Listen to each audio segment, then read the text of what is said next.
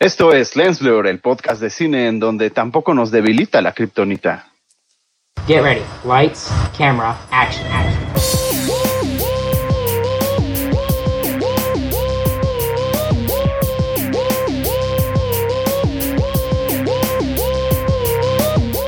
Esto es Lens Blur. Corríjanme, pero creo que según, según yo, la kriptonita solo debilita a Superman. Exactamente. Exacto. Por eso pues, aquí estamos a salvo, a menos de que haya un kryptoniano. Entiendo, entiendo que Raúl entonces se refiere a que Lens Blur es el Superman de los programas de cine. Mm, Pues no, por- pues no porque a. Superman sí lo debilita la kriptonita. Más bien, Sí, sí, sí, más más bien Les Blur es como el, el civil, el cualquier, el ciudadano cualquiera. No, no, no, el, el Batman, el Batman. Ah, bueno, Sí, sí, sí. ok. Marta. Oigan, ¿ustedes sabían que va a haber una secuela de Ready Player One? Sí. Bueno, libro. Todavía no hay película. Ah, Sí, no, no, no, no. ok, ok. Así es. Sí, sí, sí. El lo libro que se- ya está lo que se anunció es que el autor va a hacer una secuela del libro. Así es. Ya. O sea, Y- Pero los derechos ya están comprados. Para sí, claro, o sea, seguramente Para- habrá película. Claro, Sí, claro, claro. seguramente. Ya compraron los derechos del libro para hacer la secuela de la película, por supuesto. Ya, yo pensé que ya, Así yo es. pensé que ya habían confirmado una secuela y me preocupaba un poquito que a lo mejor no la fuera a dirigir Spielberg, porque, o sea, para mí eso es lo que la hizo tan buena, la primera. Sí, Pero no la dirigió, sí. Sí, Era Spielberg es, ¿no? no, sí la dirigió, sí la dirigió. ¿Sí la dirigió? Ah, ok. Sí, coincido. ¿Verdad? Como que no nos acordamos de eso. Eh, Sí, La sinopsis me gustó, ¿eh? esto de un nuevo mundo que compite con el mundo este de, de los juegos. Me, me agrada. Así sí, es. promete, promete para una secuela en la pantalla grande, la verdad, sí. Sí, la verdad es que sí. Así es, y, y- y creo que hoy hablaremos más adelante más de, de cosas de secuela, pero también hay eh, varias noticias eh, sobre Disney y sus, y sus filiales, ¿no? Disney, Marvel, este, Fox, eh, empezando porque, bueno, ya tenemos ahora sí confirmación súper oficial de que Disney Plus llega el 17 de noviembre a, a México, de hecho ya hay bastantes espectaculares por las calles anunciándolo. Ya lo habíamos adelantado aquí en Les Blur el mero día que se anunció.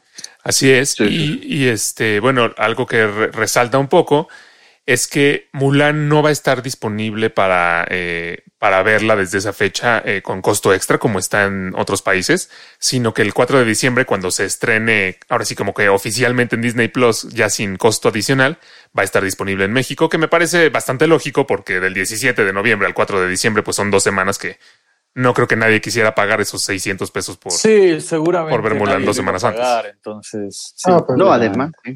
No, además, las opiniones sí la han cargado, ¿eh? Muy fuerte, Alex. La verdad, sí, no, no, no. No le está yendo nada bien. Sí, yo creo que llega la película ya aquí a México ya con, con ese peso, ¿no? De, de, de las críticas que no han sido nada, nada amables con, con Mulan. Creo Sí, que sí, Alex, sí. Alex ha dicho muchas veces en este programa que le llaman Mulan porque eso vende, ¿no? Porque ponerle el nombre de Mulan vende. Pero creo que en esta ocasión, si le hubieran puesto el guerrero de las montañas contra la bruja, hubiera vendido más que, que ponerle Mulan. Porque ponerle Mulan ¿Crees? mata todas las expectativas. Sí, al, al- al- al llamarse Mulan y ver que no es Mulan, pues te da asco ver esa película. Yo siento que, yo siento que sigue siendo necesario verla para, antes de juzgar. O sea, las críticas hablan mucho de que "Ay, es que no es lo mismo, pero pues al final, Pero yo no estoy Es- hablando de las críticas, ya les dije que ya la vi, que, Ah, que la vi con una cuenta de Disney Plus y, y de cierto, verdad cierto, es mala. Tienes razón, ya se me había, ya se me había olvidado que nos Sí. habías com- Sí, comentado sí. eso. Ok, Eso bueno, es lo que eh, habíamos hablado. Ah, perdón, Alex, rápidamente. Esto es lo que habíamos hablado, ¿no? En varios programas, ¿no? De que no se, no trataba para nada de lo que era la película original, se salieron, ¿no? Como de, de esa línea de la película original y por eso quizá a lo mejor, este, como, di- como dices, Miguel, este, si hubiera tenido ese nombre, habría, le habría ido mejor, ¿no? Es que le está jugando en contra, Sí. ¿no? Porque la gente quiere ver Mulan y no ve Mulan. Bueno, es que, es que yo pienso que, eh, bueno, dos cosas. Uno, que si quieres ver la caricatura, pues ve la caricatura. Ojo el tarro de Mario, ¿eh? Ojo, ojo, ojo. Pero Una eh, paloma gigante. por otro lado, creo que, creo que sí me ha, me ha influenciado un poquito esta parte como de las críticas, los comentarios, eh, porque sigo abierto a, a querer verla. Sí quiero, sí quiero verla, pero ya no tengo tantas ganas como antes, la verdad. Eh, No, yo, yo les podría decir que la, obviamente la- lo, que, lo que siempre digo, ¿no? Las opiniones son, son diferentes de cada quien y véanla. Y no es, o sea, es que si no fuera Mulan, no sería tan mala película. si no se llamara Mulan, no sería mala. Eso es lo que me da coraje. Pero, pero a ver, dim- Sí, dinos, tú una cosa, sin, sin spoilearnos. O sea, si es como, si está basada en la historia de Mulan o es una cosa completamente diferente. No, sí está basada en la historia de Mulan. Lo que está tergiversado es la misma historia, pero sí está basada en la historia. Ah, bueno, pues entonces en ese caso yo todavía le, todavía, todavía le tendré fe hasta el 4 de diciembre que la, que la pueda ver. Sí, habría, habría que ver exactamente qué es lo que falla de esa película, porque ya vimos el caso de Aladdin, por ejemplo, tuvo mucho éxito, ¿no? El, el live action de esta película. Y pues, o sea, evidentemente no es igual, si bien se respeta mucho lo que es la esencia de la película de caricatura. Eh, pero sí, o sea, tal cual habría que ver la película para ver, detectar exactamente qué es lo, lo que falla de Mulan. ¿Sabes qué No. se me está ocurriendo que podría ser gracioso? Digo, cuando se pueda juntarse otra vez sin ningún riesgo, ni mucho menos. Grabar unas videoreacciones. En el cine no se puede, porque obviamente en el cine, pues, Sí, ¿no? estás en el cine Pero, pero en Pero Disney si Plus puedes se ver la podría. película en tu casa, en Disney Plus, con amigos, grabar la Sí. videoreacción de ver cómo nosotros nos estamos peleando de no, sí está buena, no, sí está mala, no, estaría. Y, y basura". yo diciéndoles, cállense, quiero ver la película. Espérense que acabe, apenas van cinco minutos. Sí, o sea, creo la que. videoreacción del Snyder Cut viendo perder a Esa Raúl también. una pizza va Sí, a ser de- viendo a Raúl, yo- no, porque ya sabes que Raúl cuando se empieza a enojar, sí, se- sí se empieza a poner como muy serio. Luego, luego te das cuenta. Ah, ¿no? Raúl a media película se va a salir de la videoreacción, seguramente. Sí, sí, o sea, va, va a apagar su ca Bueno, si estamos juntos, va, va a salirse de la sala. Si, está, si estamos en videollamada, va a apagar su cámara porque se va a empezar a enojar. No, no, no. Pero mandas las pizzas, Raúl, por favor. Pues está emocionado. Saben que yo creo que eh, yo creo que esto de los live action está teniendo una algo que a lo mejor Disney no se esperaba y es que si es muy parecida a la original, como el caso de La Bella y la Bestia o El Rey León, hay muchas críticas de que es igualita a la original. Si no es suficientemente parecida, hay muchas críticas como en el caso de Mulan o El Libro de la Selva. Creo que eh, eh, y entonces creo que a lo mejor están tratando de como encontrar el punto exacto, pero yo creo que esto a lo mejor les debería dar el mensaje de, ok, amigos, no hagan un remake live action de todas sus películas. Exacto, hagan algo nuevo Claro, Disney. claro. Porque al Sí. final se entiende que no, puede- no puedes darle gusto a todos, ¿no? Hay gente que se va a quejar porque es idéntica y no están proponiendo algo nuevo. Hay gente que se va a quejar porque la están modificando y no están moviendo lo mismo. Hay gente que se va a quejar porque eliminaron la escena de las llenas en El Rey León o porque el Pues tío. Lu en el libro de la selva es gigante. No puedes darle gusto a todos, pero, pero pues simplemente no intentes darle gusto a nadie y no lo hagas, ¿no? Sí, o sea, y recordemos que estas son sus películas, las películas más fuertes de Disney, las, las de la era del renacimiento de Disney, como le llaman, que fueron las más exitosas y las más famosas. Entonces, ¿hasta qué punto vale la pena como arriesgar y, y- y tocar esas películas? Que bueno, sabemos que es... Que sí vale la pena monetariamente. Sabemos que vale la pena porque pues ya se anunció el Rey. León 2. O sea, Sí, Sí, sí, sí, sí. Pero no, hagan cosas nuevas Disney, así no sé. Nadie los compara con nadie. Y bueno, se preparan también eh, regresos importantes, ¿no? Aparentemente, y esto es este, estos son dos rumores. Aparentemente ya hay un trato cerrado con Ryan Reynolds para eh, regresar al papel de Deadpool ahora dentro del universo cinematográfico de Marvel, que es algo que yo creo que la gente se esperaba porque todo el mundo lo está pidiendo, ¿no? O sea, todo el mundo quiere que continúe Ryan Reynolds como, como Deadpool. La cosa será ver Sí, cómo lo, lo, integran. lo co- lo complicado va a ser integrarlo al, al- al- al universo cinematográfico. Se hablaba mucho de que podían manejarlo aparte en una línea diferente, manteniendo la clasificación R. Eh, yo creo que sí estaba cantado, inclusive en algún momento Game Feige dijo que iban a buscar la forma de integrarlo, o bueno, de, de mantener ese personaje, pero va a estar interesante cómo, cómo lo integran al universo cinematográfico, ¿no? Con- Yo creo con- que yo creo que sí es de estos de estos casos de Ryan Reynolds de- que van para largo, ¿no? Con su personaje, ¿no? Así como pasó ha pasado con varios, ¿no? Este el caso de Tony Stark con este Downey Jr., este entre otros. Yo Hugh creo que el caso de Ryan, Wolverine. exacto, también eh, y Ryan Reynolds también siento que va para para allá, ¿no? Para para largo con Y aquí ninguno tiene bronca con que sea el mismo. No van a explotar su cabeza de no, es otro universo que hace ahí o no. O sí lo van a poder digerir a ¿Por quién lo, por quién lo No, dices, Raúl? Por alguien en No, particular. o sea, falta ver cómo lo integran. Si lo, si lo saben integrar bien, por mí no habría tanto problema. Y de hecho, de hecho, con eso voy al, al- al otro rumor de que Ah. aparentemente ya estaría firmado que van a estar tanto Toby Maguire como Andrew Garfield en la película de Spider-Man 3. eh, acompañado Así a Tom es. Holland. Entonces, como que se confirmaría esta, esto, este asunto del Spider-Verse, ¿no? Sí, esto, esto habría que manejarlo con mucha cautela. eh, sigue siendo un rumor, porque no lo ha confirmado ningún medio, digamos, Sí, 100% veraz, ¿no? Lo confirmó un medio, se llama Fandom Wire, que, que no sé, la verdad, que qué veracidad tenga, pero bueno, le dieron réplica a todos los medios internacionales. Sí. Y la verdad, yo no creo que sea nada del otro mundo, ¿sabes? Yo creo que va a llegar, ya está confirmada la participación de Benny Cumberbatch como Doctor Strange, eso ya es oficial. Entonces yo creo que nada más va a llegar y le va a decir a Tom Holland algo así como de, he visto varias versiones de ti, Peter Parker, se van a ver dos flashazos ahí de Andrew Garfield No, y de bueno. Tobey Maguire. Y tú eres el mejor Spider-Man, o solo tú puedes hacerlo, no sé, algo así Alguna y ya. cosa. Sí, o sea, Eso va como, a como ser para dar un flashazo. Que, eh, Como para el fanservice, ¿sabes? Sí, que a diferencia, Sí, sí, a sí. diferencia de lo que hemos comentado sobre Batman, eh, eh, en este caso creo que los tres Spider-Man que han estado en el cine han, han estado pues a, la par en cuanto al nivel. A mí me gustó el de Tobey Maguire, me gustó el de Andrew Garfield y me gusta el de Tom Holland. Entonces, si bien no me, como les- lo he comentado en repetidas ocasiones, no me gusta lo, del, lo de juntar los universos y eso, eh, pues a lo mejor no me molestaría tanto en el caso de Spider-Man. Aquí no tienes bronca, órale. Wow. No, no, no. A mí me gustaría Nada más no me molestaría tanto. Sigo pensando que no, no deberían, pero, o sea, al final, fin- al final, el universo de Marvel por lo menos ha estado como bien planeado. Entonces, No, bueno. le, le tengo más fe a Marvel para hacer una locura de estas que a DC. Sí, sí.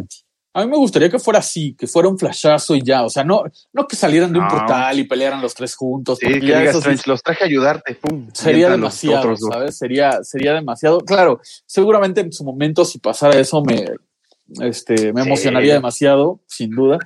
Pero no sé si quedaría orgánico. Entonces, Pero ya que más tanto le vas a emocionar si ya se lleva rumorando como un año. Yo creo que más bien si no pasa, todos van a salir así como, ay, qué chafa. Sí, de hecho, de hecho. Oigan, pero Pues- bueno, yo algo que quiero resaltar rápidamente es que curioso y digo, al final viendo competencias entre compañías, ¿no? En el, en el pasado fandom de DC, eh, ellos anuncian el multiverso a- la- la- abriéndolo a partir de Flash y ya trayendo Batman. Inmediatamente se puso las pilas Marvel, ¿no? Con esta competencia Nah. que tienen y empezaron a traer, porque, ah, no, espera, sí, Alex, recuerda que la, la apertura de multiuniversos de, de Marvel estaba planeada hasta Doctor Strange 2. Todo. Pero ahorita ya desde Spider-Man 3 No, no, lo no. vamos a tener, se están apurando, esa es competencia. No, perdón. ¿Está yo, bien? yo digo que es todo lo contrario. Estos rumores de, de Spider-Man están desde que salió la película de Spider-Man eh, Uno. fuera de lejos de casa. Y además, en esa misma película ya vimos el cameo de, de ¿cómo se llama? Ay, sí, todos los De programas. me Jake. Simmons. De- sí, De de, de J.K. Simmons como, J.K. Simmons. como JJ, como J. Jonah Jameson. Entonces, claramente ahí empezaron a circular los rumores y entonces DC fue el que dijo, ay, no, no me puedo quedar atrás, pues rápidamente voy a hacer un multiverso y lo voy a hacer al aventón como la Liga de la Justicia. Cuando, cuando se anunció el tráiler con Misterio, que le dice, ¿me estás diciendo que existe un multiverso? Ahí ya valió todo, ¿sabes? Sí, Por eso, y, y- y de la Liga de la Justicia ya había un multiverso, también ya lo habían dicho, no le salió bien en la Liga de la Justicia, pero también desde ahí estaba. sí, Aquí pero sí parece que iba primero. Pero sí, yo coincido, yo coincido con, con Alex, o sea, es como que, eh, como que Marvel es como el que hace primero, como que marca la pauta y DC dice, no, pues, pues vamos a, a entrarle a, la, a tratar de entrarle a la competencia, ¿no? Sí, yo creo Ahora, que para ponerme un poquito del lado de Raúl, aunque con esa playera me da un poquito de asco, pero eh, para ponerme un poquito del lado de Raúl, he de, de afirmar 100% que, que no estaba planeado. Cuando Kevin Feige y Marvel dijeron, vamos a hacer un universo de 10, 15, 20 años con 40 películas, jamás Sí. planearon incluir a Tobey Maguire y Andrew Garfield. Estoy Sí, seguro eso que sí, no. jamás. Sí, no, o sea, esto- Eh, estos es rumores y todo salió a fanservice. Sí, salió y todo más eh, a raíz del éxito que tuvo Spider-Man Into the Spider-Verse. Sí, porque aparte ahí se rumoró que lo iban a, que ya ahí fue cuando dijeron, bueno, hubo la intención y como que la gente fue como de, no mames, pues lo hubieran hecho, idiotas. Y entonces ya fue cuando dijeron, bueno, vamos a hacerlo. Tan lindos los fans, sí, sí, sí. Sí, sí, sí, así son tóxicos. Oigan, y un último rumor sobre, igual sobre, sobre Marvel es que ahora para Black Panther 2, que sabemos que ya estaba anunciado, eh, estarían utilizando dobles de acción, escenas eliminadas de Chadwick Boseman, imitadores de voz. Eh, no sé, se me hace. Es el, este no es como el caso de, por ejemplo, la princesa Leia en la última de Star Wars, que utilizaron escenas no, no, que no habían usado previamente. porque en este caso Chadwick Boseman es el protagonista de Black, de Black Panther, ¿no? Entonces Sí. no, sé, no sé hasta qué punto um, se va a ver raro. Pues Pues sí, o sea- simplemente le pones el casco. Pues sí. Sí. Pero ya. O sea, o sea, Ándale. siendo- habiendo sido él el protagonista, pues van a hacer como el esfuerzo, ¿no? De mantener su imagen este, de manera digital. Pues ya vimos, o sea, la calidad de- en cuanto a Le- la princesa Leia, por ejemplo, el Y la general tecnología Tarkin. evoluciona, ya, ya les puede Sí. salir mejor, ¿sabes? Sí, no, o sea, puede, Sí. puede verse bien. Siento que es como de esas situaciones en las que ni una forma ni la otra sería así como lo ideal. O sea, no, no me encanta esta idea de que usar varios dobles de acciones y tratar de meterlo a fuerza en la película, aunque ya, ya no esté obviamente en este mundo. Eh, pero por el otro lado, también estaría muy chafa que nada más dijeran así como, bueno, pues es que el otro Black Panther se murió y ya yo soy el nuevo, ¿saben? Como, como en la serie, como en las series cuando cambian No. algún, algún actor, ¿no? Yo creo Sí, que sí, con sí. la repercusión mundial que tuvo, van a hacer algo estilo rápido y furioso con Exacto. Paul Walker, ¿sabes? Sí, sí, sí. Le, le van a hacer, le van a dedicar la película sin dejar de, sin dejar de ser una película de, de superhéroes y de acción y demás. Se la van a dedicar, se va a sentir presencia de él y de la despedida hacia su personaje en todo momento. Exacto. Van a usar su imagen para hacerle este homenaje, para que, para dedicarle sí, la sí. película El homenaje que merece, ¿no? El homenaje que merece. En el caso de Paul Walker lo hizo su hermano, que, que no son gemelos, pero se parecen mucho. Entonces su hermano hizo muchas de las escenas. es que- En este caso, pues yo creo que le van a dejar el traje Sí, ya. tal vez muera al final del segundo acto, ponle tú, Alex. Ajá, entonces ya toma su lugar el nuevo y ya va a el- lugar malo. Bueno, lo, Exacto, lo- exacto. lo lógico sería Shuri. Por ahí Sí, también sí, se sí, rumoraba lo de lo de La hermana Killmonger, ¿no? También así. Que me Sí, van a decir que son muy- la la hermana. hermana. Que me van a decir que reniego de todo, pero es que a mí no me gusta que, que hagan una película dedicada a Chadwick Boseman porque se murió. Eh, o sea, eso no, no va con a lo que a lo mejor se tenía originalmente planeado y, y qué tanto afecta a la historia el que a fuerza quieran hacer un homenaje. Yo pienso que sería mejor hacer la película, a lo mejor como se tenía planeada con otro actor, o, o bueno, sí cambiarlo por el hecho de que ya no se tiene al, al actor protagonista y solamente en los créditos poner dedicada a la memoria de Chadwick Boseman, sin hacer todo un que la película se sienta como todo un homenaje a él. Sí, sí, o sea, no, por eso digo, sin dejar de ser la película de superhéroes que va a ser, la acción y demás, simplemente me refiero a que le van a agregar ahí, por ejemplo, un, no sé, cuando esté frente a su pueblo todos, Wakanda Forever, King T'Challa, y todos, ¡Jua! y vas a sentir esa emoción de, ah, no, te pasaste, ¿sabes? O sea, creo que Sí. al final, creo que para mí lo ideal sería simplemente que cambiaran al actor y no lo, no lo mencionaran como hicieron con Bruce Banner, pero entiendo que por lo sonada que fue su muerte y todo, no, eh, sí, sí, mucha gente a lo mejor lo tomaría como que una falta de respeto a la memoria del actor. Sí, eso sí. Sí, no. Sí, sí, sí. No, porque aparte, creo que es la oportunidad. Vaya, estamos en una era en donde todo mundo, todo mundo, excepto Lens Blur, quiere incluir, quiere ser incluyente, ¿sabes? Que Excepto incluir Lens Blur, no, no, o sea- no, que incluir. O sea, A ver, a ver, antes, de que nos cancelen del internet, Lens, Blur, Lens, no, no, no. Lens Blur, No, bueno, lío, ¿eh? No, no, no. qué terrible. Voy a, voy a mutear a Miguel. Sí, sí, sí, por favor, porque ya valió. No, miren, les cuento. Lens ¿no? Blur es incluyente, solamente no somos incluyentes por ser incluyentes a fuerza, sino que, o sea, vaya, o sea, no, no como estaba sucediendo en el cine que, que a fuerza quieren meter la inclusión y entonces se, se ve demasiado obvio el esfuerzo, pero no, pero quiero contradecir un poco lo que dijo Miguel. Lens Blur es incluyente, ¿ok? Ah, estoy llorando, sí, sí, sí. Sí, no, no, estoy llorando de risa, Ah, no, boludo. no, no. Qué hermoso fue eso. Sí, sí, sí. A lo que iba es que Marvel tiene en esta época donde todo el mundo quiere ser incluyente, incluyendo a Lens Blur, tiene la gran oportunidad de, de ser incluyente orgánicamente, ¿sabes? De, de heredar el manto a una mujer afroamericana fuerte, empoderada, eh, inteligente, una científica, una guerrera. Creo que es la oportunidad perfecta para hacerlo de manera orgánica. Sí, sí, sí. Tú dices orgánico. Exacto. Oye, Mario, y platícanos qué dijo, ya que estamos hablando este, sobre películas basadas en cómics, platícanos qué dijo Alan Moore esta, esta semana. Tuvo, creo que, unas declaraciones bastante, bastante extremas, ¿no?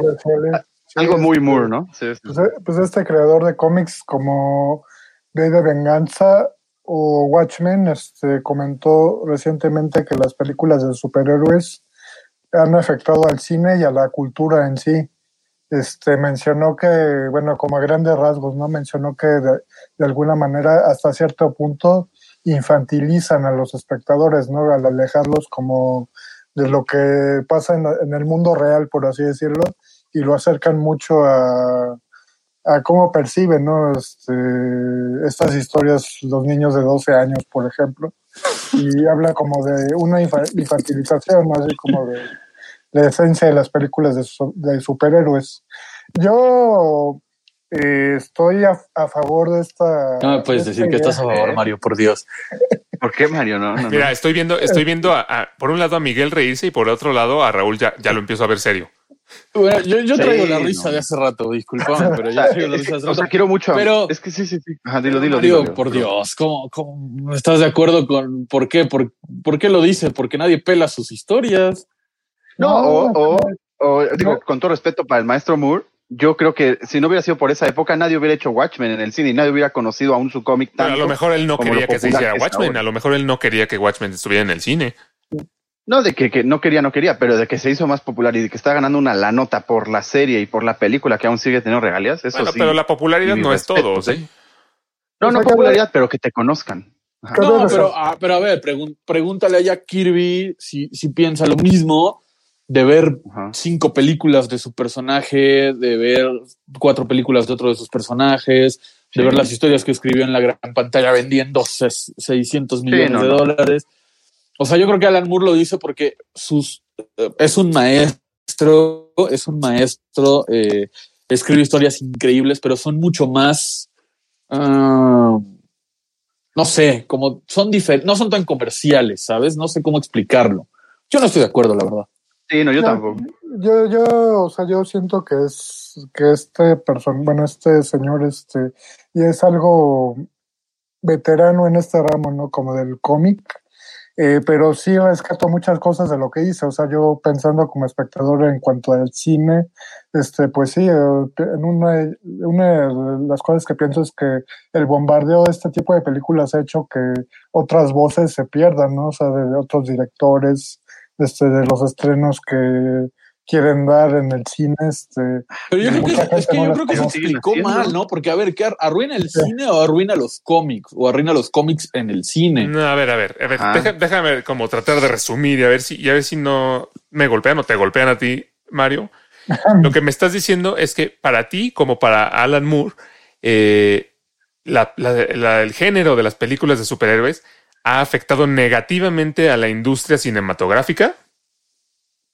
sí, sí, o sea, porque él habla de, No, no, no, ya. así que se, queda- se quedaron de, de- se quedaron de what, ¿no? Así como de, de Se van, se van a- se van a armar los golpes aquí. No, pero, o sea, sí, sí va en ese sentido, como el comentario, ¿no? De que ha afectado en el cine por lo que les decía, ¿no? De, ha infantilizado al espectador de alguna manera. O sea, él siente que las películas de superhéroes están dirigidas a, a chavos, ¿no? O sea, a ado- adolescentes, este, eh, sobre todo, ¿no? Y, Bueno, pero, Y pero el- ay, ¿qué no vio Pues sí. Deadpool? ¿Qué no vio Logan? O sea, bueno, él, él mi- él mismo dice esto, sí hay que decirlo, este, él afirma que la última película de superhéroes que vio fue la de Batman de Tim Burton. O sea, a lo mejor la Ah, vio pues si ni las ha visto, ¿cómo puede hablar? Es como Raúl. Es como Raúl, ¿no? Exactamente. Que, que ni la, con, ni la, ni la conoce porque no existe. Hablando Oiga, no, güey. Es como Raúl que siempre dice que son malas sin verlas. No, pero, bueno. pero, pero habría que saber, digo, si las vio en, en, esa, en ese año, en el, en el 89, o las volvió, o las volvió a ver en su casa, o no sé, este, y se puso a reflexionar acerca de las actuales y, y no le gustan, pues, o sea, es, puede ser. Mi pregunta es, de- después de lo maestro que es Alan Moore escribiendo y dibujando cómics, ¿quién es Alan Moore en el cine? Como para decir que arruinó la industria del cine. Bueno, ¿Qué sabe él de cine? Yo, yo tengo eh, opiniones encontradas aquí. Por un lado, eh, no estoy de acuerdo con decir que las películas de superhéroes eh, arruinan el, el- el cine eh, porque al final son películas y el, el cine, en mi opinión, está hecho para que tú puedas contar la historia que tú quieras. Y una historia de superhéroes, pues al final es una, es una historia que puedes contar en el cine y plasmarla en una película y además eh, hacerlo bien, porque hay películas de superhéroes malas, pero también hay unas muy buenas. Y, y, Sí. y todas son realmente adaptaciones de los cómics, realmente no son, la mayoría no son tan fieles a lo que, a lo que vemos en los cómics. Entonces, por ese lado yo no estoy de acuerdo, porque sí pienso que las películas de superhéroes tienen mérito, si bien, si bien eh, son tantas ya que se ha convertido como en una formulita y entonces muchas parecen ser iguales, en mi opinión. Pero eh, por otro lado, sí pienso que ha afectado a la industria, a lo mejor no, no por el hecho de que sean malas o, o que infantilicen a la audiencia, sino porque se han vuelto tan, pero tan, pero tan populares que ahora todo se, todo el peso del cine cae en las películas de superhéroes y ya no dejan espacio para que entren otro tipo de películas, películas origi- historias originales, eh, ya todos son superhéroes, ya todos son secuelas, ya todos son reboots y ya no hay espacio para otras películas. Entonces, eh, ahorita realmente estamos viviendo en un momento en el que todo es remakes de lo que fue un clásico y, y superhéroes. Pero dentro de 20 años, ¿cuáles, ¿cuáles van a ser los clásicos de esta época si ya no hay nada más que películas de superhéroes en el cine? Sí, o sea, Pero- se ha alim- ha alimentado mucho el reboot, las secuelas, este, y otra cosa es que yo siento que se han vuelto hasta predecibles en ocasiones, o sea, si bien vemos diferentes superhéroes, este, el desarrollo de la historia, el, el clímax al que llega es prácticamente el mismo, ¿no? Con sus variantes de personajes eh, introducidos en el universo de tal o tal película de- la que me digan, pero se han vuelto predecibles, o sea, en, ese sentido yo también, por ese lado también estoy de acuerdo con lo que dice Alan Moore, o sea, no, no me están ofreciendo otra cosa, ¿no? Pero ¿cómo Este, pueden decir que no les están ofreciendo otra cosa si se acaba de estrenar Tenet? Y, y fue un bombazo y les encantó y es algo nuevo, es algo Sí, original, pero- es algo diferente. Pero, pero por ejemplo, No, o Tenet sea, es una excepción hay, porque si no hacen buena espacio hay, pero si no hacen buenas películas que le compitan a las de los superhéroes, pues cómo quieren que les den espacio. O sea, pero no, no es que no les no es que no sean buenas películas y que no les compitan. O sea, lo que pasa es que los superhéroes son demasiado populares. Por eso te digo, no es que sean malas, es que como un efecto colateral son tan populares que le han quitado ese espacio a, a- a producciones originales o películas que a lo mejor habrían tenido más oportunidad de brillar, habrían estado más tiempo en cartelera si no hubiera una película de superhéroes ocupando 11 de las 15 salas que hay en un, en un cine. Sí, O sea, exacto, ¿pero eso- crees eso-? Pues para eso hay lugares, ¿no? Ay. Streamings, o sea, hay... Ay, pero quién, La pero no, o sea, para eso te- cada o sea, el cine. Yo, yo nunca voy a la cineteca, yo quiero ver una película en el cine. Pero a No, ver, pues- a, ver, pero a ver. O sea, Yo no estoy hablando de esto- películas Sí, independientes, si pones- o sea, yo estoy hablando de cualquier tipo de película, de acción, de, de comedia, de lo que tú quieras. O o sea, ustedes Pero creen ya que las le van a O sea, decir tú me que no a un Irishman Watchmen, porque se estás un Iron Man Watchmen, 3. si se hubiera estrenado Watchmen Ajá. el mismo fin de semana que Black Widow y hubiera estado Black Ajá. Widow en 10 de las 15 salas y Watchmen en 3 no hubiera sido el éxito o lo bueno que fue Watchmen. No, yo estoy, exactamente es lo que te No. estoy diciendo. ¿Cómo No. crees? No, A ver, pues ¿cómo? no, Todo el mundo habría ido a ver Black ¿me Widow y? Watchmen, y No, Watchmen como a mí a nadie le habría importado. Ay, yo creo que estás en- totalmente equivocado. Yo no. Watchmen seguiría hubiera, hubiera seguido siendo igual de buena e igual de clásica. Mm, lo dudo. Sí, no tiene nada que ver. O sea, no tiene una por qué cortarle las brazos a la otra. Si es buena, es lo que no, no- no no tiene por qué, pero lo hace. O sea, lo hace este, sin, sin la intención de hacerlo, pero lo hace. A ver, ¿cuán- ¿cuánto, tiempo estuvo, cuánto tiempo está en promedio, olvidémonos de la pandemia y demás, en promedio una película que no es de superhéroes, una película estilo Watchmen, estilo Tenet, ¿cuánto tiempo está en cartelera? Normalmente, en promedio. un- solían estar un más o menos ¿no? un mes. Sí, un mes. Ok, Pero un ahorita, mes tiene 30 días. Ponle, elimina el tres semana porque la gente trabaja, porque la gente va al cine en fin de semana, la mayoría, ¿no? Tienes Sí, sí. cuatro, cuatro o cinco fines de semana, entre ocho y diez días. No vas a ver ocho veces Black Widow. no, pero Vas tampoco y va a Watchmen no, pero no, tampoco vas- quién te dice que toda la gente va, va todos los días que tiene libres al cine.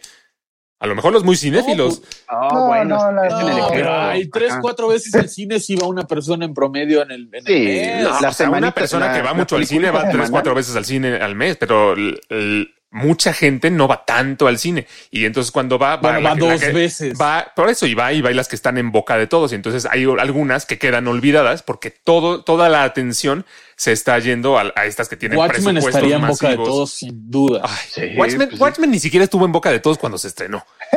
Se hizo, se ¿Cómo? hizo una, Ay, se hizo una Alex, película, sí. se hizo una película famosa porque tuvo muy buenas críticas y entonces ahí hubo un de boca en boca ¿Y de posterior. dónde salían Posterior, la gente pero que no- iba saliendo de la sala de cine y decía, oye, esto, esto está muy bueno, esto diferente. está repiola. pónganse a pensar un poco en el, en el, en el caso del irlandés, por ejemplo. ¿Qué hubiera pasado si, si se hubiera estrenado en, en el cine y a la par hubieran estado uno o dos hits de películas de superhéroes? O sea, ¿cómo le habría ido en realidad a The Irishman si en este, en este caso? Yo creo que le habría ido excelente. Yo no, Sí, para hasta dan más ganas de verla en el cine que en Netflix.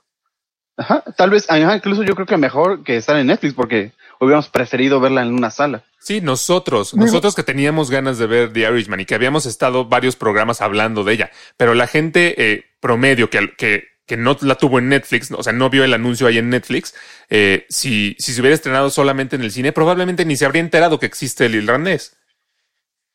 Pero sí O estuvo sea, en boca quizá, de todos. quizá la, Sí, quizá- porque se estrenó en quizá la Netflix. fan- quizá la fanbase de Scorsese o de De Niro o de Al Pacino, pues sí, o sea, eso sí, sí es cierto, le, le habrían ido a ver al cine, pero teniendo esta competencia tan fuerte, otra película ta- muy taquillera de superhéroes, yo creo que no la supera, o sea, no, no hay... O sea, Pero por ejemplo, son- aquí Alex se está contradiciendo porque yo fui el primero que dijo nadie sabe qué es Tenet y nadie espera Tenet. Y Alex decía, ah, la A ver, pero es que mundo. hace rato te lo estaba empezando a decir y no me dejaste hablar. que se estrene Tenet en el cine. Es que ver, no me dejaste hablar hace rato. Tenet es una excepción y es una excepción porque es una película de un director que ahorita es muy prolífero, justamente porque tuvo su, su trilogía de películas de superhéroes. Es sumamente famoso y entonces tiene mucho alcance. Por eso, por eso este, sus películas. no tuvo mucho alcance. Claro que sí. Todo el Nah. mundo sabe que Christopher Nolan dirigió Dunkirk. O sea, a lo mejor después de verla. Ay, bueno, No, tal vez tú no sabías, tal vez tú no sabías. Pero este, ¿cómo se llama? Tenet es una excepción y por eso, y por eso mismo el estudio Warner Brothers le da todos los millones que quiera a Christopher Nolan para hacer la película que él quiera. Pero eso no sucede Te con el resto de los que- estudios, ni con el resto que- de los directores, ni con el resto de las películas.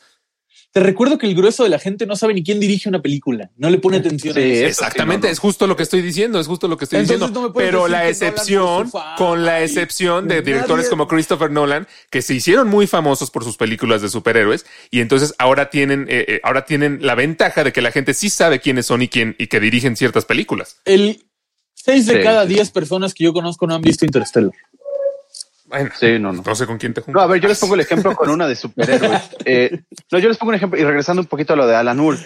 Nadie sabía quién escribía los superhéroes que tanto les gustan hasta que empezó a aparecer en escena este Stan Lee. Y yo creo que lo hizo justamente por eso. Oigan, para que sepan quién los hizo, ¿no? O él o su familia. Empezó a hacer estos cambios, pero nadie, o sea, todos iban al cine a ver las películas superhéroes sin saber quién la hacía, porque al final nadie le, le, le interesaba. Lo importante Sí, para claro. Disney no era Stan Lee, era que fueran a ver a la taquilla sus Sí, películas. obviamente. Lo mismo pasó ahora con Alan Moore. Nadie sabía quién era Alan Moore, pero todos fueron al cine a ver Watchmen. Mira, A ahí ver, yo te la diría, sí, los nadie sabe quién es ¿no? Alan Moore. Pero- Yo no me enteré de quién era Alan Moore hasta esta semana que dijo eso. No, bueno. O sea, o sea, si me vas a venir a decir que nadie sabe quién es Christopher Nolan, o sea, perdón, pero Alan Moore menos. No, no, no, yo no digo eso con Christopher Nolan. Yo digo que Bueno, yo así es como se maneja este la fanbase. Con esa pregunta, ¿quién es Alan Moore para opinar del cine?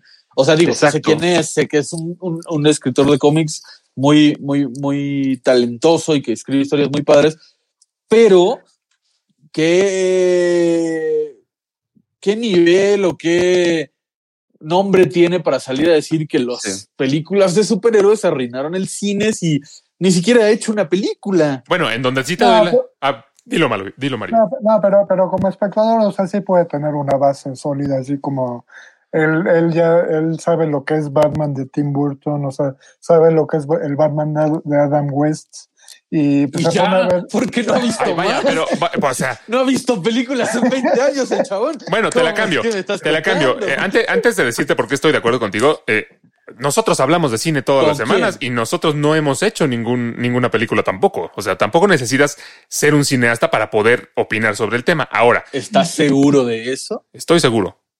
Ahora, ahora te voy a decir, si, si estoy de acuerdo contigo en el hecho de que si no ha visto películas de superhéroes, si la última película de superhéroes que vio es Batman de 1989, que es muy diferente a las películas de superhéroes actuales, sí, sí me cuesta trabajo entender que, que se ponga a opinar.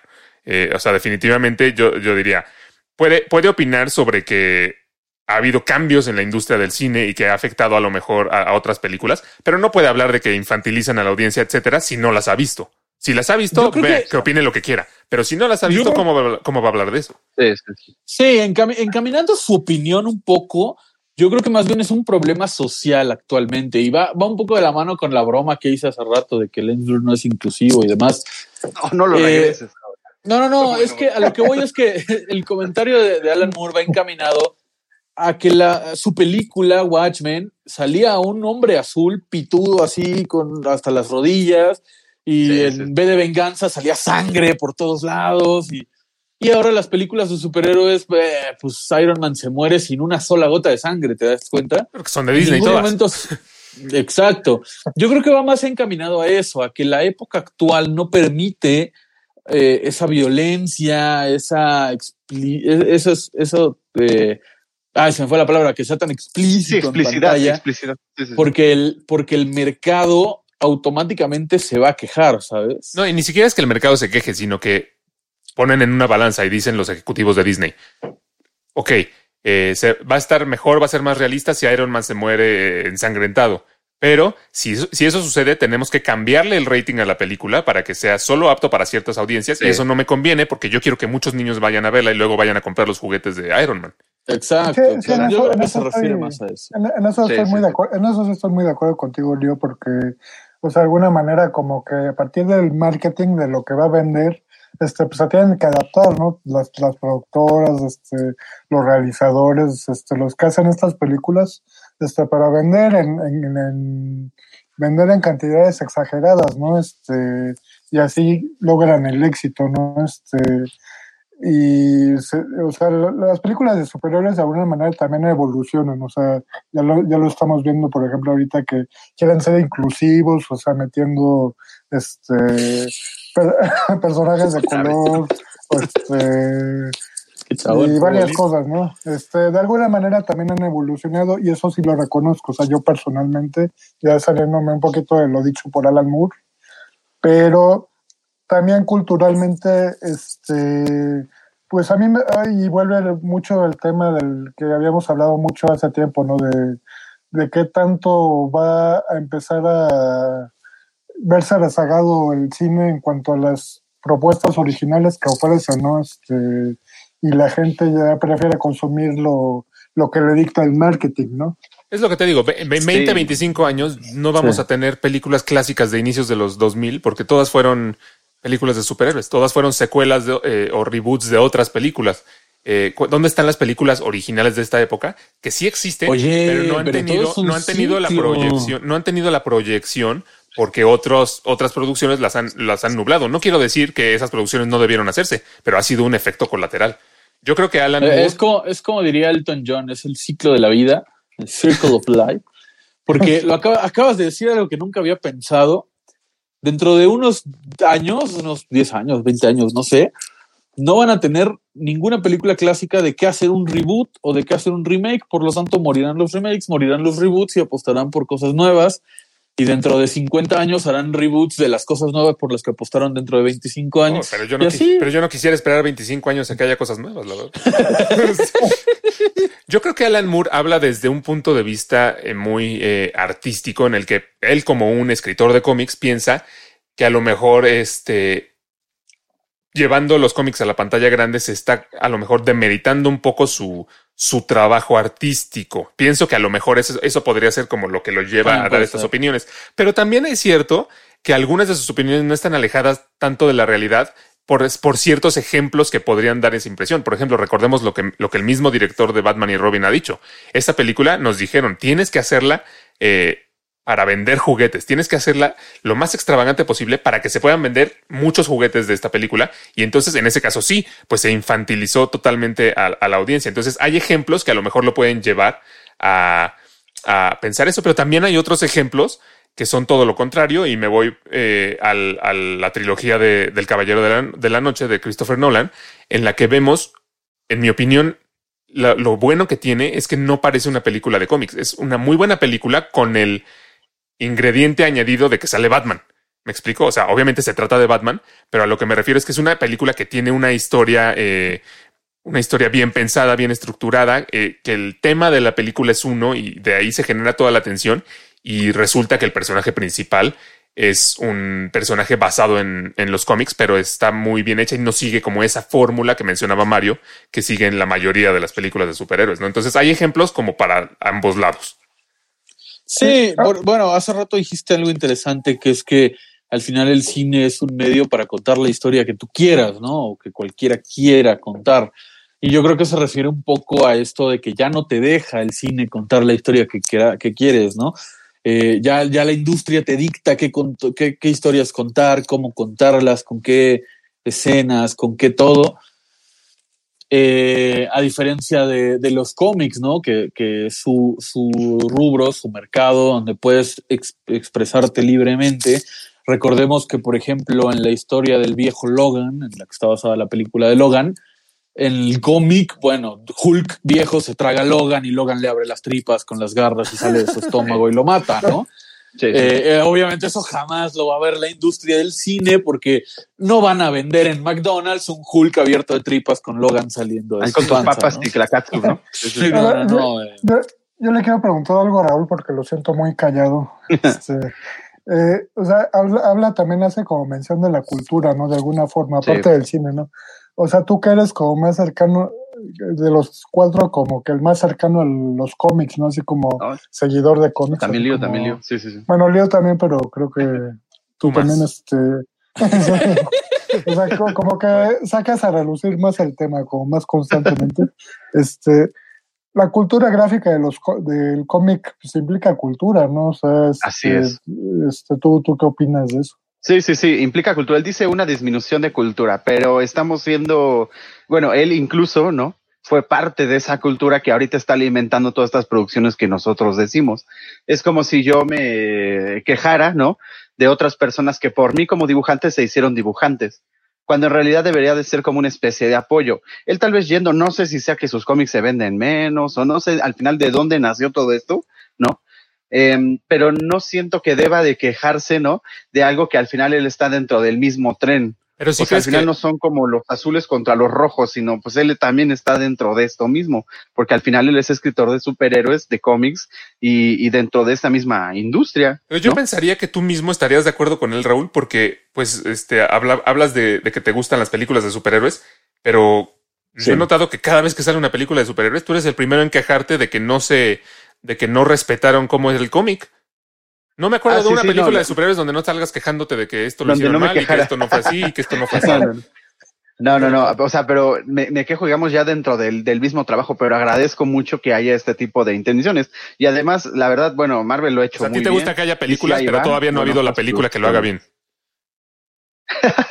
Siento que eh, hasta ahorita la que más se lleva, quitando las de Alan Moore, ¿no? que para mí también están muy bien hechas y también no sé por qué se, se quejaría si sus películas están muy, muy, muy bien hechas basadas en sus cómics. Creo que sí se lo lleva en- entre, entre partes in- in- Infinity War, ¿no? Creo que esa eh, cumplió esas, esas cuestiones y la que decía justamente Mario Logan, que están muy apegadas a pues ya no, novelas gráficas. Uf. Pero aquí mi idea es que, como tú dices, tienes razón, pareciera que estoy hablando, ¿no? Eh, que ahora estoy defendiendo lo que yo tanto me he quejado, pero no me quejo que no haya, solamente es esas intenciones que hay dentro de un realizador de cómics, ¿no?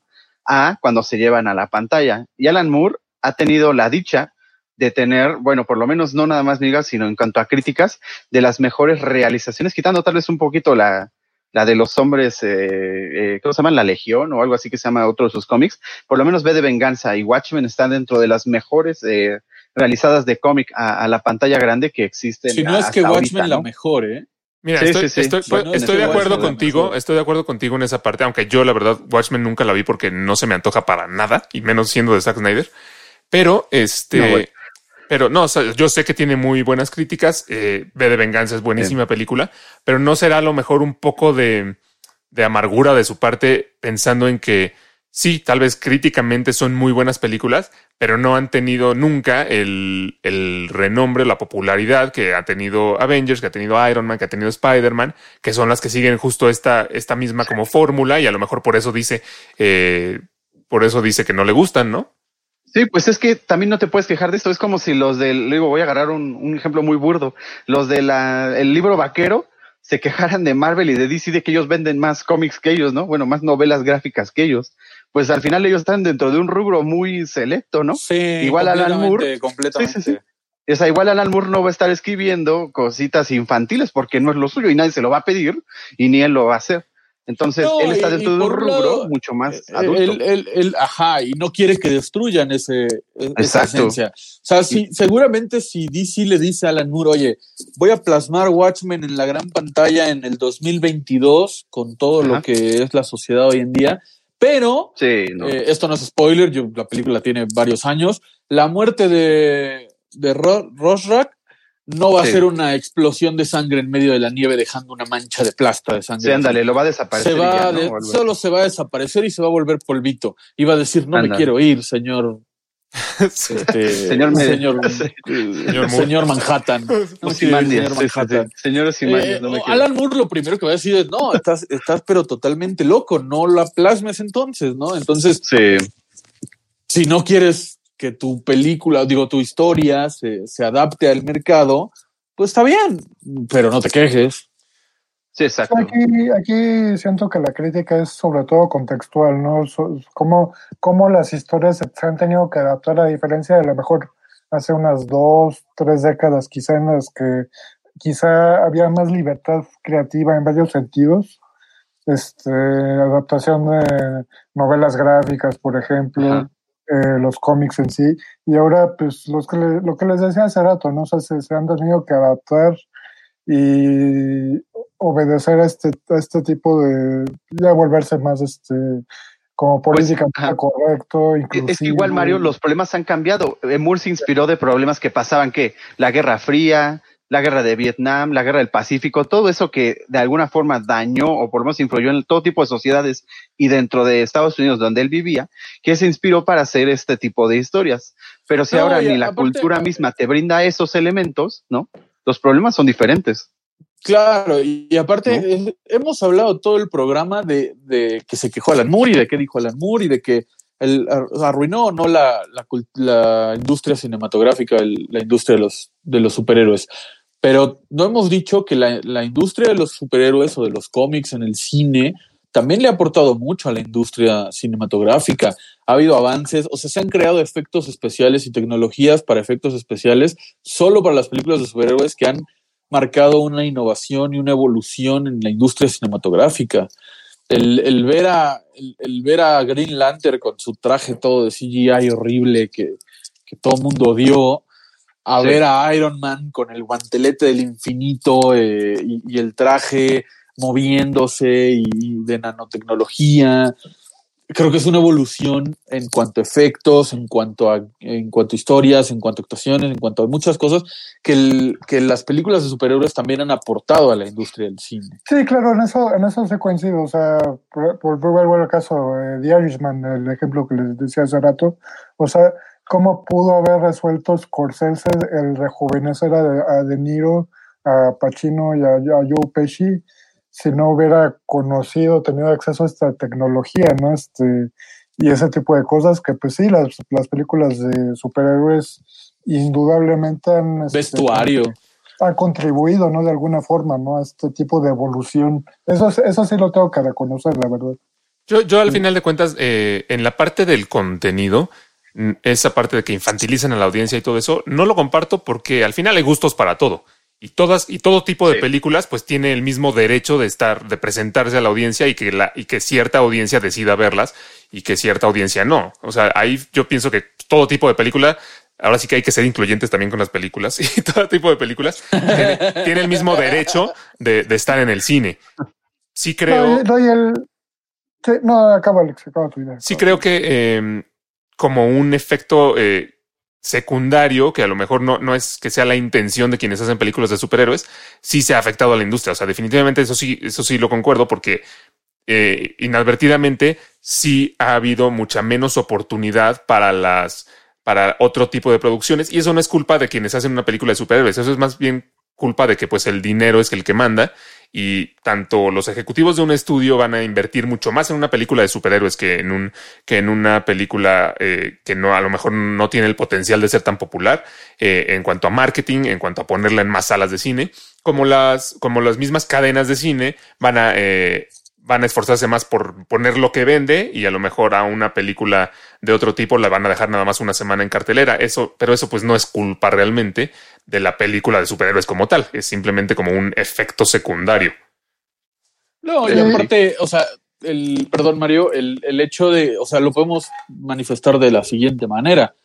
Eh, a lo largo del año, ¿cuántos rumores o cuántas noticias han salido de James Bond, por ejemplo, que se estrena este año, y qué resonancia han tenido. Sale la noticia, resuena uno o dos días y ya, nadie más vuelve a hablar de ello. Y no porque James Bond sea mala, ni mucho menos. No te empiezas a enojar, Alex, eso es para otro programa. Pero, en cambio, ¿cuántos rumores y cuántas noticias han salido de Iron Man, de Black Widow, de Spider-Man, de Venom, y cómo retumban a lo largo de todo el año, a pesar de que este año ni siquiera va a haber película de Spider-Man ni de Venom, ¿no? Sí, claro. y Iron eso Man sí. ya se murió. Yo, yo Al la audiencia es la que marca, ¿no? La pauta.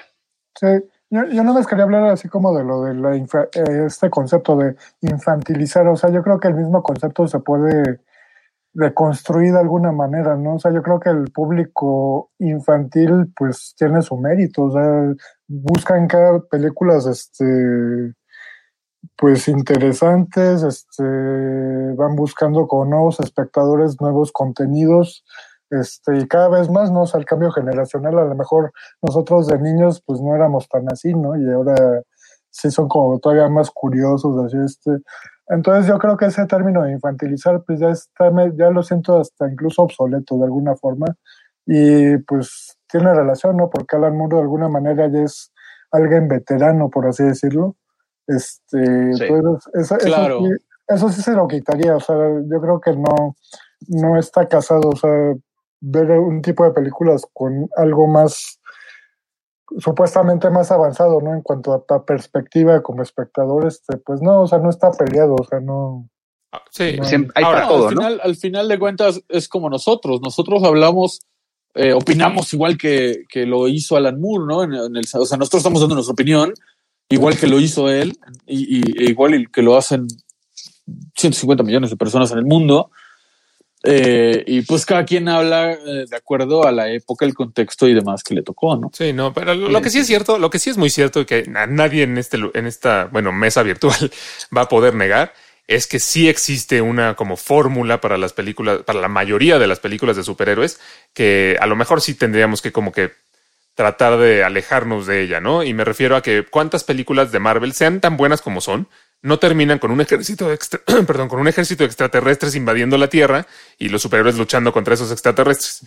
¿Cuántas no, o sea, son exactamente iguales en ese sentido?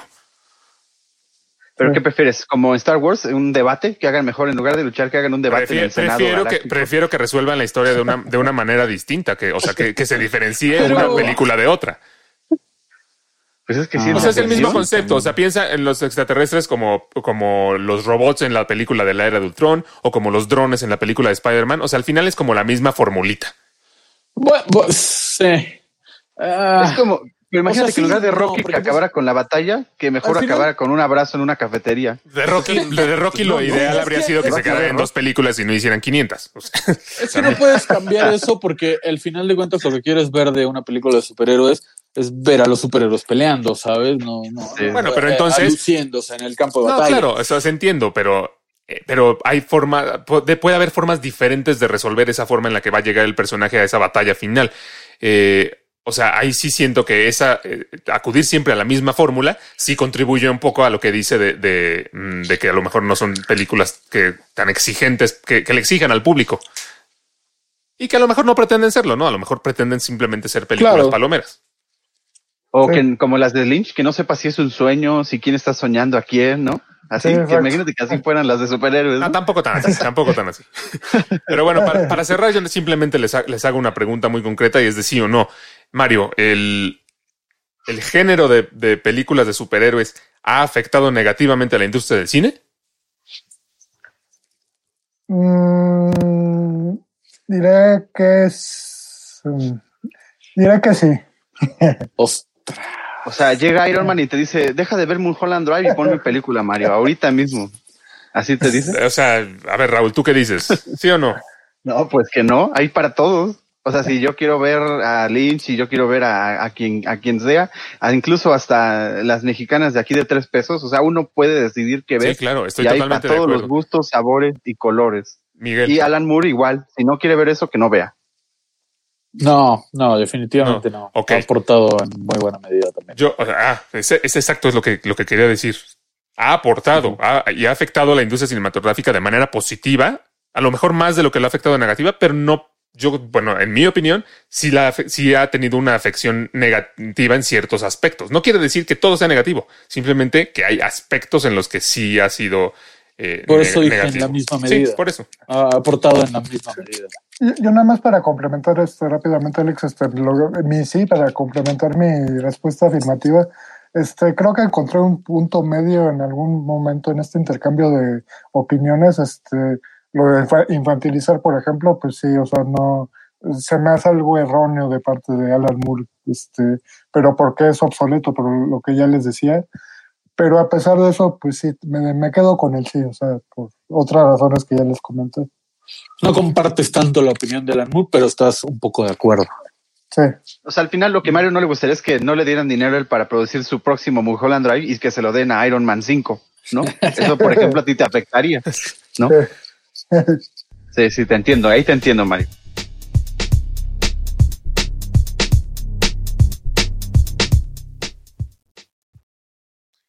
Pues bueno, parece que, parece que esta semana no nos vamos a ir todos enojados. Eso es bueno. Este, y, y creo que para terminar el programa, pues como siempre, creo que hay recomendaciones. Creo, creo que tú tenías una, ¿no, Raúl? Sí, sí, sí. Sí, así es, una, una, una comedia. La verdad, yo no sé por qué no he estado en los, en, la- en la entrega de, entrega de premios de esta, esta serie. Eh, no sé si ubican a Michael Schur, él es creador y coescritor de Parks and Recreations, es además de The Office y una, una buenísima serie que ya luego la recomenda- recomendaré de Netflix, se llama The Good Place.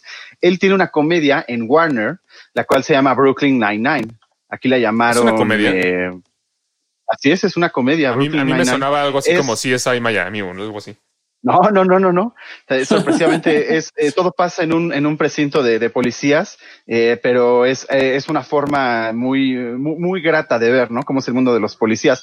En este actúan, bueno, tal vez lo ubican o tal vez no, bueno, tal vez no porque no sé si qué tan buenos son con los las películas de Adam Sandler, pero él es Andy Sandberg. Suena igual, pero es como su cuñado, su primo o como su algo gemelo. cercano a Adam Sandler. Es Así como es. la versión. Ya salen algunas la- películas, O sea, imagina, imagínate que, que Sandler es de por sí ya Adam Sandler. Imagínate su versión chafa. ¿no? No, no, no, al contrario. eh, Creo- yo, creo que, sorprende. yo creo que Este Adam tipo- Sandler es la versión chafa de Adam Sandler. Exacto, exacto. Él, él ya es su versión. Andy- no, Andy no me cae tan buenísimo. Qué triste, bueno, ya qué triste que. Qué triste que Adam Sandler ya renovó para otras tres películas con Netflix. Acaban de estrenar una, por cierto, que está bastante mala. que no es malísima. Sí, sí, sí. No la Sí, veo. sí, sí. O- o- ojalá sea más de, ¿qué? Este, de diamantes, ¿no? La de... Ojalá ¿Cómo haga otra. Parece que con esta Sí, película sí, sí. que estrenó apenas, eh, no sé si tienes el nombre, Alex, se me fue. Ahorita- eh, cumplió su promesa de hacer, cumplió su promesa de hacer una mala película si no era Sí, él dijo... Y dijo que va a ser una más mala, sí, así es. Bueno, entonces. Brooklyn, Bueno, pero, pues al final pues, es una promesa que iba a cumplir aunque no la hiciera. ¿no? la vida. Dice Raúl, ya. O- no era necesario que la hiciera. No, no, no está bien porque está ligado. Digo, creo que hasta Se llama el, productores. Hallow- el Halloween de Hobby, se llama la película.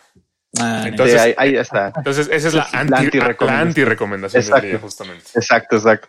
No, Brooklyn ya tiene, eh, Brooklyn Nine-Nine ya tiene ocho temporadas y yo creo que es lo más visto ahorita en Warner, ya que ya se fueron series como Big Bang Theory o como Two and a Half Men. Yo creo que esta es la que ahorita tiene por lo menos el, el, el trono ahí en, en la comedia de Warner. Muy recomendable, están todas, ah, no, está hasta la séptima temporada en Netflix.